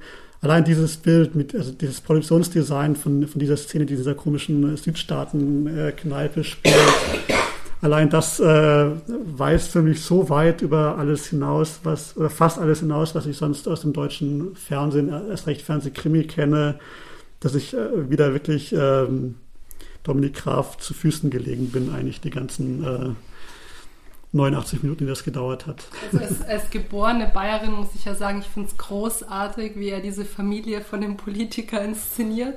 Da kann man nur noch sagen, ja, so es ist fast so die Essenz auf, glaube ich, von allem, was Bayern ist. Dieser super, weiß nicht, selbstbewusst arrogante Politiker selber, der dann, weiß nicht, eine Frau hat, die schwanger ist und so ein Ziehsohn, der mit zehn schon so redet, als wäre er irgendwie jetzt weiß nicht, würde er gleich die nächste große Firma leiten, dann der Chauffeur, der für ihn Schuhe einträgt und eben diese Affäre, die er dann hat mit seiner Sekretärin im Auto und wie alles so selbstverständlich vor sich hergetragen wird, so, ja klar gibt es bei uns Korruption und klar ist die Familie das Wichtigste und alles wird da so in sich selber reproduziert und klar hat man Affären und irgendwie, ähm, das fand ich einfach großartig und wie er das dann noch irgendwie so auf eine, also ich fand das total lustig. Das fand ich erst, also erstmal sehr schön. Auf der Ebene kann man ja vielleicht sagen, dass das Tolle bei äh, Graf ist und ähm, bei diesem Film, dass er, dass er solche Dinge äh, niemals im Modus von Enthüllungen präsentiert. Also dass natürlich äh, ähm, äh, diese ganzen Dimensionen der der Verstrickungen, dass die in so einem ähm, ja, Modus des Normalen präsentiert werden. Dieser ähm, Polizist hat natürlich so eine Form von ähm, einerseits äh, Distanz und gleichzeitig Engagement und das widerspricht sich nicht. Ähm, und ähm, er ist gleichzeitig auch der, also er geriert sich auch als Kumpel von dem Politiker, mit dem er auch irgendwie auf einer Ebene ist, weil sie beide Adlige sind. Also die, die sind gleich irgendwie sehr nah beieinander und natürlich ist das alles ein Trick von ihm, um ihn vermutlich zu überführen. Es gibt so eine Dimension, in der das Aufzuklärende also nichts von dem verspricht, was, was wahrscheinlich üblicherweise im Krimi äh, betont werden müsste.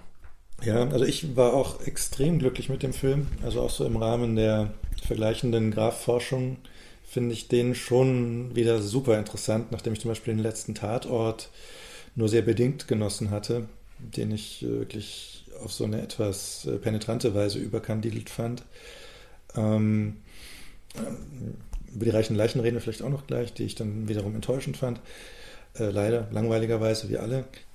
Der Film ist einfach, hat auch einfach eine super Temperatur, finde ich. Also der äh, hat mehr noch als die anderen Graffilme eine sehr präsente Tonspur, in dem Fall aber ähm, Soundtrack-Spur. Das sind die üblichen beiden Komponisten, deren Namen ich mir leider nie richtig merken kann, Van Volksem und Rossenbach oder so. Die sind immer super, aber diesmal, ich würde mal sagen, auf 60, 70 Prozent der ganzen Zeit läuft deren Musik. Also er steigt ein mit so Free Jazz-artigen Sachen. Es beruhigt sich dann aber ein bisschen, ist eigentlich nicht Free Jazz, sondern eher so sehr cooler Jazz oder was immer das ist. Ähm, wechselt natürlich auch, aber es liegt unter vielen Szenen drunter. Und es liegt auch unter ähm, dramaturgisch wichtigen Szenen drunter, Hörszenen oder so. Ähm, da hat er einfach den Soundtrack drunter gelegt. Und ich finde es interessant, dass sich über diesen Film fast alle wahnsinnig aufgeregt haben. Und ich, also das interessiert mich schon, warum eigentlich jetzt bei diesem so sehr? Ähm, es gab außer uns so fast niemanden, der den richtig gut fand. Äh, auch die Fernsehkritik mit ganz wenigen Ausnahmen ähm, hat sich total, meinte irgendwie, ja, jetzt, jetzt ist Graf zu weit gegangen. Äh, Wieso denn? Was sind die Argumente? Weißt du das noch? Ach, Argumente weiß ich nicht, haben die ja natürlich nicht. Also es ist unrealistisch und äh, man versteht wieder nicht, wie die Leute sprechen und so ja und das ist ja das ist, und das ist schon toll, dass eben er den Ton des Erzählens kaum wechselt und es beginnt man kann jetzt nicht sagen, dass es wie ein normaler Krimi beginnt, aber es beginnt schon so mit der Frage nach Motiven und Tätern. Und dieses Abdrehen passiert, aber man wird gar nicht darauf hingewiesen, dass das jetzt immer weiter abdreht. Ähm, also selbst eben auch diese Funny Games-Szenen sind jetzt, das ist sozusagen auch Welten von Dolan entfernt. Das ist, da wird sagen, das ist zwar hysterisch auf eine Weise, aber es wird nicht zusätzlich hysterisiert. Ähm, und die, die Wirkung ist toll. Und die Musik wirkt da eben auch mit, weil die in dem Fall überhaupt nichts unterstreicht, sondern ständig so einen komischen Beruhigungs-, ich mach mein Ding Gegenton daneben setzt. Ähm, also ich fand das wirklich einen der tollsten Grafs der letzten Jahre. Ähm, ja, was, was mir vielleicht, äh, ich habe auch ähm, jetzt eben in kurzer Folge diese beiden letzten Grafs geschaut, die reichen Leichen, den äh, diesen ein bisschen Heimatkrimi ähm, und den ähm, Polizeiruf. Ich fand, die, ich, ich fand den Polizeiruf auch stärker, wobei ich den, den die reichen Leichen mir schon auch gefallen.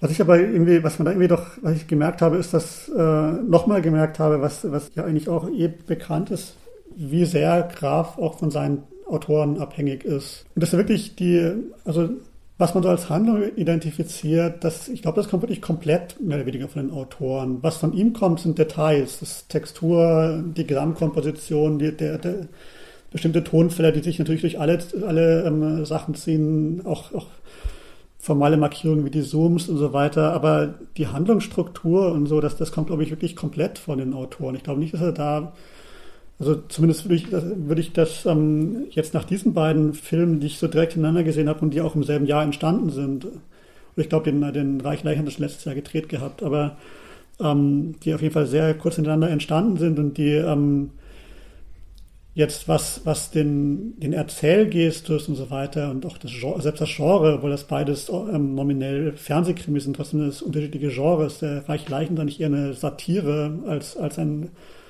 als ein Fernsehkrimi und, und auch der äh, Smoke on the Water ist ja kein Whodunit, sondern ist, äh, ja, was auch immer, ein Terrorfilm oder irgendwas anderes. Und da habe ich mir nochmal, das ist, äh, ist mir auf nochmal aufgefallen, wie stark er von diesen Autoren abhängig ist und wie es, es ihm offensichtlich auch Spaß macht, sich diesen Autoren in gewisser Weise auszuliefern und sich, dann zu schauen, was kommt von denen und was mache ich dann damit. Ja. Genau, den Namen haben wir, glaube ich, noch nicht erwähnt. Also der, ähm, der Autor von Smoke on the Water ist Günther Schütter, der auch den, ähm, den ersten Cassandras Warnung geschrieben hatte und ähm, der, glaube ich, noch in der Reihe ähm, noch einen weiteren geschrieben hatte. Wobei er schon meistens mit äh, Graf arbeitet, also es gibt schon auch äh, andere Regisseure, mit denen er arbeitet, aber natürlich muss man Schütter auch filmen können. Das ist ganz schwierig, weil Schütter ist extrem idiosynkratisch in den Dialogen. Also genau die Dialoge wurden auch scharf kritisiert. Und Schütter hat schon eine Art unrealistische Dialoge zu schreiben, die manchmal unglaubliches Pathos haben. Also natürlich schließt der Film auch an so bestimmte Graf-Linien an. Der Skorpion ist auch ein Schütterfilm und da spielt auch äh, Marek Harloff, damals noch 17-jährig oder sowas. Ähm, und also am Skorpion, am Skorpion finde ich den relativ nahe dran zum Beispiel. Ähm, und, und das muss man, man muss mit den Exzessen des Buchs von Schütter umgehen können, aber eben gerade nicht, indem man die Exzesse betont, sondern indem man da irgendwie synkopisch und dagegen arbeitet. Also schon mit diese Sachen mitnimmt, aber zugleich immer irgendwie immer wieder auch wieder so weggeht, bevor es zu dick wird oder nie das, also das immer vermeidet. Und äh, da ist Graf einfach inzwischen unglaublich virtuos gegen und mit Schütter zu spielen. Und also muss ehrlich sagen, es sind eigentlich fast immer meine Lieblingsfilme, die er mit Schütter macht. Und der bei den Reichen Leichen, das war ein Autor, mit dem er zum ersten Mal gearbeitet hat. Äh, den Namen weiß ich jetzt gar nicht. Ähm, und immer wo bei Graf dann und seinen Autoren Humor ins Spiel kommt, wird es für mich sowieso schwierig und das fand ich hier jetzt auch. Also da waren die Dialoge. Das fand ich, das fand ich im Vergleich schon interessant, dass auch was Graf aus den Schauspielern oft rausholt, aber manchmal geht es halt dann doch nicht. Also wie da jetzt der dicke Polizist und die junge Anwärterin, die im Auto Dialoge haben, so typische Graf-Dialoge, und wenn die aber so ein bisschen plump sind, wie sie hier sind, also plumpwitzig, dann kann auch Graf das nicht retten, finde ich. Also das Beziehungsgespann in, in dem äh, Smoke on the Water ist natürlich schon deutlich interessanter. Wir haben auch noch nicht hingewiesen darauf, dass es eigentlich zwei Ermittler gibt in dem Sinne, weil die Verstorbene hat eine Freundin hinterlassen, die jetzt den Kommissar dabei unterstützt und ihm eigentlich auch immer ein bisschen äh, voraus ist bei der Ermittlung. Und die beiden ähm, formen so ein bisschen unwilliges, manchmal mehr, manchmal weniger ähm, Ermittlerteam, um dem korrupten Politiker auf die Schliche zu kommen. Wobei auch da, also das hatten wir ja schon gesagt, das ist ja sehr, sehr schnell alles klar. Es ist auch toll eigentlich, also es sind ja immer so kleine Momente, die man dann äh, feiert, wenn irgendwie nach fünf Minuten eigentlich die äh, man den Eindruck hat, eigentlich ist schon alles erzählt. Also das ist natürlich Quatsch, aber es, ist, es gibt so eine Form von, man entledigt sich gewisser Pflichten, die so ein Genre mit sich bringt, auf äh, sehr schnelle Weise, um dann deutliche Freiheiten zu genießen. Er macht auch, was äh, Battlestar Galactica immer gemacht hat, nämlich im, in der Vorspannsequenz, also bei Battlestar ist es vor der Vorspann, aber egal, also in der Vorspannsequenz schon Szenen aus dem späteren Film zu zeigen, prägnante Szenen, die eigentlich schon sehr viel verraten würden, wenn es jetzt darum ginge. Darum geht es aber natürlich nicht. Ähm, also auch da spielt er mit den, mit den Konventionen und das tut er natürlich die ganze Zeit. Er, funkt, er funktioniert irgendwie schon als Krimi, obwohl er das wirklich alles überhaupt auf eine Weise nicht ernst nimmt. Und was an der zweiten Ermittlerin auch toll ist, das ist halt auch wunderbar, wie Graf Schauspielerinnen entdeckt und dann ausprobiert und ganz toll einsetzt. Und man ist immer ganz enttäuscht, wenn man sie in Filmen von anderen Regisseuren sieht. Diese Judith Bohle hat er in, diesem, in dieser ziemlich tollen Grimme-Doku entdeckt. Da spielt sie die Fernsehansagerin. Also es gibt ja so einen, so einen fiktiven Teil in, in dieser Dokumentation. Da war sie auch schon ganz klasse. Und alle fragten sich, ist die echt? Und jetzt sieht man halt, was er mit ihr anstellen kann. Und die ist umwerfend. Finde ich auch ganz toll, dieses, dieses Battle zwischen, den, zwischen ihm und ähm, ihr also wer ist der bessere Kommissar, die bessere Kommissarin, das dann so endet in diesem ähm, Narbenzeig-Moment. Das fand ich ganz großartig. Ich hätte mich eine Schlange gewissen und hier hat mich ein Hund gewissen. Das fand ich eigentlich ganz, ganz witzig. Ähm, ich wollte vorher noch mal äh, was, äh, auf was hinweisen, was du vorher gesagt hast. Du meintest, es geht um Exzess. Das ist ja auch wieder irgendwie so ein bisschen, also Exzess in den Dialogen hast du es, glaube ich, genannt. Ähm, und es ist ja aber auch wieder retro, zumindest von der Ästhetik. Also es ist diese Grobkörnigkeit, das sieht auch irgendwie aus wie so ein 70er Jahre Fernseh-Krimi. Ähm, auch dann mit diesem Hinzoomen und, und dieser ähm, Standbild und das Ganze wird zu Solari Solarisation. Wäre eine Frage an euch, äh, wenn ihr sagt, der, den Film Smoke and Water, also den, den Krimi fandet ihr ganz gut. Ähm, wie funktioniert das? das ist, also was ist für euch der Unterschied? Warum funktioniert es bei Dolan nicht und bei Graf schon? Ähm, ich äh, tue mich da schwer, tue mir da schwer, diese ähm, das wirklich in eine Vergleichsebene zu finden. Klar, das, das referiert auf die 70er, er, er filmt ja auch mit 16 mm, was ja heute wirklich niemand mehr macht. Also im Fernsehen schon gleich gar nicht, aber auch im Kino niemand mehr. Ähm, und also ich glaube, die ästhetische Referenz, die, die er und ich glaube auch Schütter da hat, sind dann so italienische Filme, so Polizeifilme aus der Zeit ähm, von Damiani und so, die auch in der Hinsicht ein bisschen was damit zu tun haben mit, äh, mit Graf, dass, dass die auch irgendwie auf so eine bisschen allesfresserische Art Diskurse aufsaugen und äh, neu anordnen und alles mit reinnehmen, was so an äh, politischen Markern gerade irgendwie verfügbar ist und was man auch noch mit in den Film reinstopfen kann, aber dann irgendwie in Bewegung setzen und nicht irgendwie rumstehen lassen. Und ich kenne mich mit dem, mit diesen 70er Jahre Filmen, äh, auf die er sich, die, die Kraft, glaube ich, sehr wichtig sind, nicht so gut aus. Aber ich glaube, das ist auf jeden Fall eine, eine wichtige Referenz für ihn. Während ich bei The Law eigentlich nicht sehe, dass er da mehr macht, als das durch einfach gebaute Cues wie eben Musik oder vielleicht ein bisschen Mode oder so weiter aufzurufen. Also dass er das dann wirklich, ähm, ich wüsste nicht, äh, auf welche Traditionslinien oder so er sich berufen würde. Das musste man auch nicht machen. Das ist nichts, was ich ihm vorwerfe. Aber das würde ich sagen, ist auf jeden Fall eine Differenz, dass das Graf diese Sachen nicht deshalb wichtig sind, weil er irgendwie Retro-Look schick findet oder so, sondern weil er da in diesem Kino, das ihn da interessiert aus den 70er Jahren, was findet, was ihn selbst interessiert und was er wie auch immer vermittelt, und ich glaube, es ist natürlich stark vermittelt, in die Gegenwart übersetzen möchte. So was sehe ich eigentlich bei, bei Delorme nicht. Es gab auf Facebook eine Diskussion, wo im Vergleich mit dem Tukor-Tatort, über den man vielleicht auch noch reden kann, also gerade im Vergleich, gesagt wird, ja, das Graf sei ja auch, äh, letztlich sei das auch irgendwie so postmoderne Verfahren und das ist eben, glaube ich, gerade falsch. Also erstens mag Graf die Postmoderne wirklich nicht. Zweitens äh, muss man die Filme auch nur angucken, um zu wissen, warum.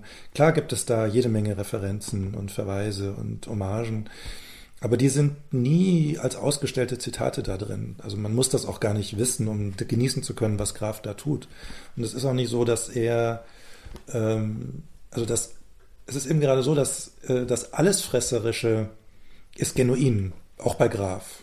Also das, äh, und er macht, indem er eben so viel, und er frisst natürlich nicht alles, weil es gibt ja bestimmte Sachen, die er gerade gar nicht mag, aber dass er sagen, diese 70er Jahre Sachen inkorporiert, ähm, ergibt interessanterweise bei ihm eben wirklich eine sehr eigene Ästhetik und ich würde immer sehr zögern zu sagen, dieser Retro.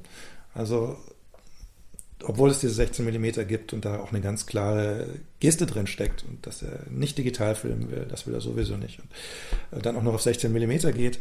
Die Gesten sind schon klar erkennbar, aber die sind eben, ja, wie soll man das sagen? Der meint das so. Also das, da steckt immer ein großer Furor auch drin. Ähm, er liebt diese 70er Jahre Sachen und er zitiert sie nicht, um sie zu zitieren, sondern weil sie richtig sind. Weil, weil das für ihn nicht mehr erreicht ist, weil alles, was seitdem passiert ist, eigentlich in die falsche Richtung gegangen ist. Und nicht alles, aber sehr vieles, gerade eben das postmoderne Kino. Ähm, gerade auch die Fernsehserien übrigens zum großen Teil. Ähm, er ist Modernist und eben gerade nicht Postmodernist. Und Modernist heißt, er weiß, wie es richtig ist und er weiß, dass man nicht beliebig hier und da was klauen kann, sondern man darf nur die richtigen Sachen klauen. Ähm, und dann ist es eigentlich auch kein Klauen, weil man es sich ja aneignet. Ja, vielleicht, äh, weil du das schon angesprochen hast, können wir wirklich noch über den ähm, Tukur-Tatort zu sprechen kommen. Ich muss gestehen, dass ich sehr, sehr selten Fernsehkrimis schaue. Äh, und ich habe jetzt in den letzten zehn Tagen drei auf einmal geschaut. Das, der hieß äh, Aus dem Schmerz geboren. Aus dem Schmerz geboren, ja.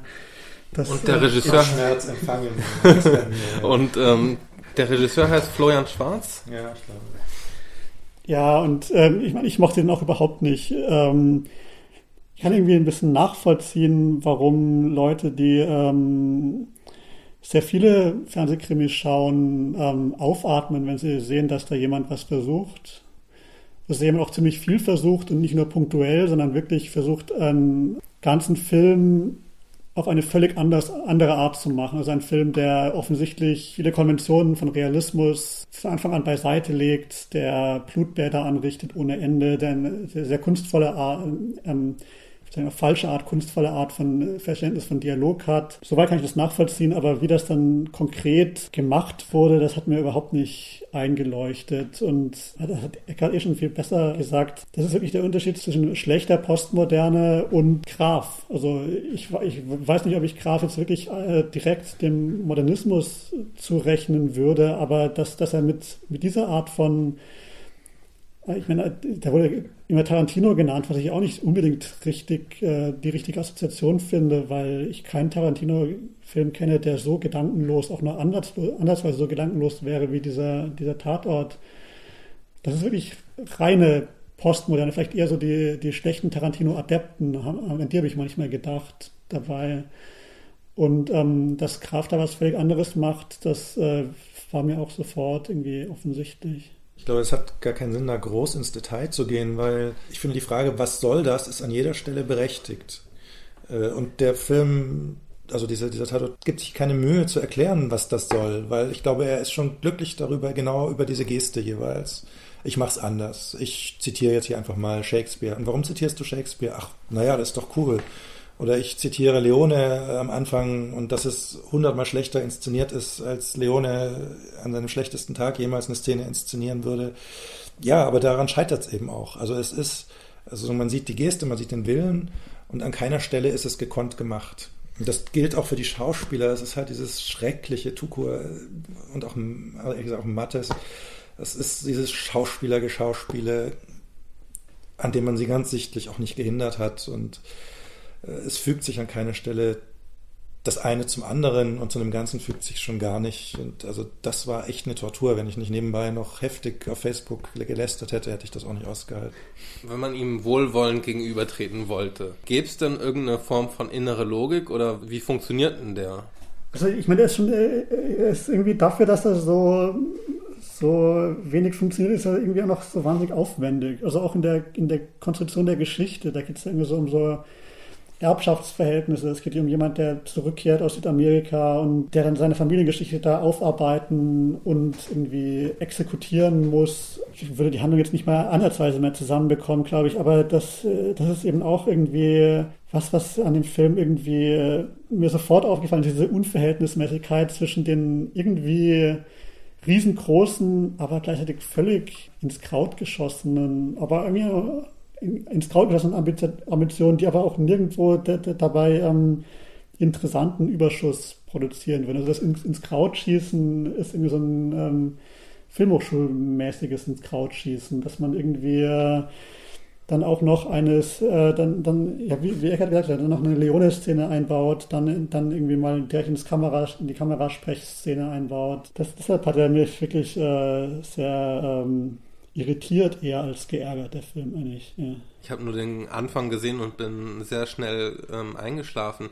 Deswegen kann ich jetzt eigentlich gar nichts zu dem Film sagen, aber ich frage mich so nach de bei der Beschreibung, ob das irgendwas so hätte, dass die da irgendwie, also gibt es da so eine Spaßkomponente? Also ist es quasi so ein, so ein Schwelgen in dem, was denen Spaß bereitet oder ob es da irgendeinen Sinn gibt, außer man sagt, man macht es anders. Aber das finde ich sehr interessant. Das klingt irgendwie so lustvoll. Also, ja, keine das, also dass du es ansprichst, weil ich mir dann auch dachte, also ihr werft praktisch dem Tatort, aber dann vielleicht auch ein bisschen Dolan vor, dass er zitiert das reinen Selbstzweck, also dass er das viel zu unbewusst macht, einfach nur, weil, wie du gesagt hast, weil es cool ist und weil es halt Spaß macht. Und ich bin tatsächlich auch keine große Tatort-Guckerin, aber den letzten Tatort fand ich unterhaltsam. Also ich habe den gern gesehen. Und dann mehr war es auch nicht. Aber es irgendwie fand ich das dann auch genug, ohne den dann zu zerlegen, weil wenn ich anfange, generell Tatortfolgen zu zerlegen, dann, also ich kann an Tatort generell nicht so viel Gutes lassen in dem Format. Und dann ähm, habe ich den gesehen und das war zum ersten Mal, dass mich ein Tatort unterhalten hat. Naja, nun, die sind ja auch sehr unterschiedlich. Da gibt es komplett langweilig unterirdische Sachen, meistens aus Konstanz. Ähm, da gibt's auch, ist auch nichts interessant dran. Ähm, andere sind, funktionieren als Krimis gut, sind auch gut inszeniert, das gibt es schon immer mal wieder. Also ich guckte jetzt, es gab schon Zeiten, in denen ich sehr viel Tatort geguckt habe und man kann das alles nicht über einen Kamm scheren. Da gibt es ganz unterschiedliche Sachen, auch unterschiedlich gelungene. Und manches ist auch viel besser als das, was man so als deutschen Film im Kino sieht. So ist das ja nicht. Aber ich frage mich schon, also es gibt einzelne Sachen, die fand ich dann ganz hübsch. Das war eine nette Idee. Also wie das Blut, das dann als Kunstblut aus seiner Brust läuft und erst als roter Punkt so zu ihm hingeführt. Ich weiß wieder nicht, was es soll, aber es war ganz nett. Oder auch wie dann das Bild mal eingefroren wird und zu so einer Art Gemälde äh, in Gemälde transformiert. Das fand ich auch ganz nett und hübsch als Idee, aber ich frage mich, was soll's. Und irgendwie muss ein Film schon in sich, ja, das wäre schon eine Minimalforderung, die ich hätte, in sich eine Konsistenz haben. Und diese Konsistenz kann sehr wohl auch darin bestehen, dass man sieht, warum er nicht konsistent ist. Aber wenn ich nicht sehe, warum der nicht konsistent ist, dann sage ich einfach, das ist total beliebig. Und dann machen die das, weil ihnen hier was eingefallen ist und da was eingefallen. Dann wollen sie zeigen, dass sie Leone kennen. Dann wollen sie, dann wollen sie zeigen, wie toll sie Tuko inszenieren können. Dann will Tuko zeigen, wie toll er Sätze sprechen kann. Ähm, das ergibt kein Film sowas. Und deswegen ist es auch, und dann kommt dazu, dass sie so einzelne Actionsequenzen auch echt nicht filmen können. Also da wird durch die Gegend gehackt im Schnitt hier eine Einstellung, also hier ein Blick von hier, Blick von da, nah ran, wieder weg, ohne, ohne irgendeinen innere, inneren Zusammenhang.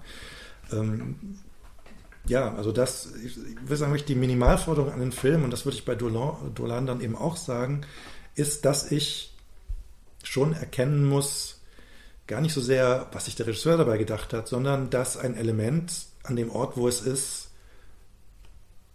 aus gutem Grund ist.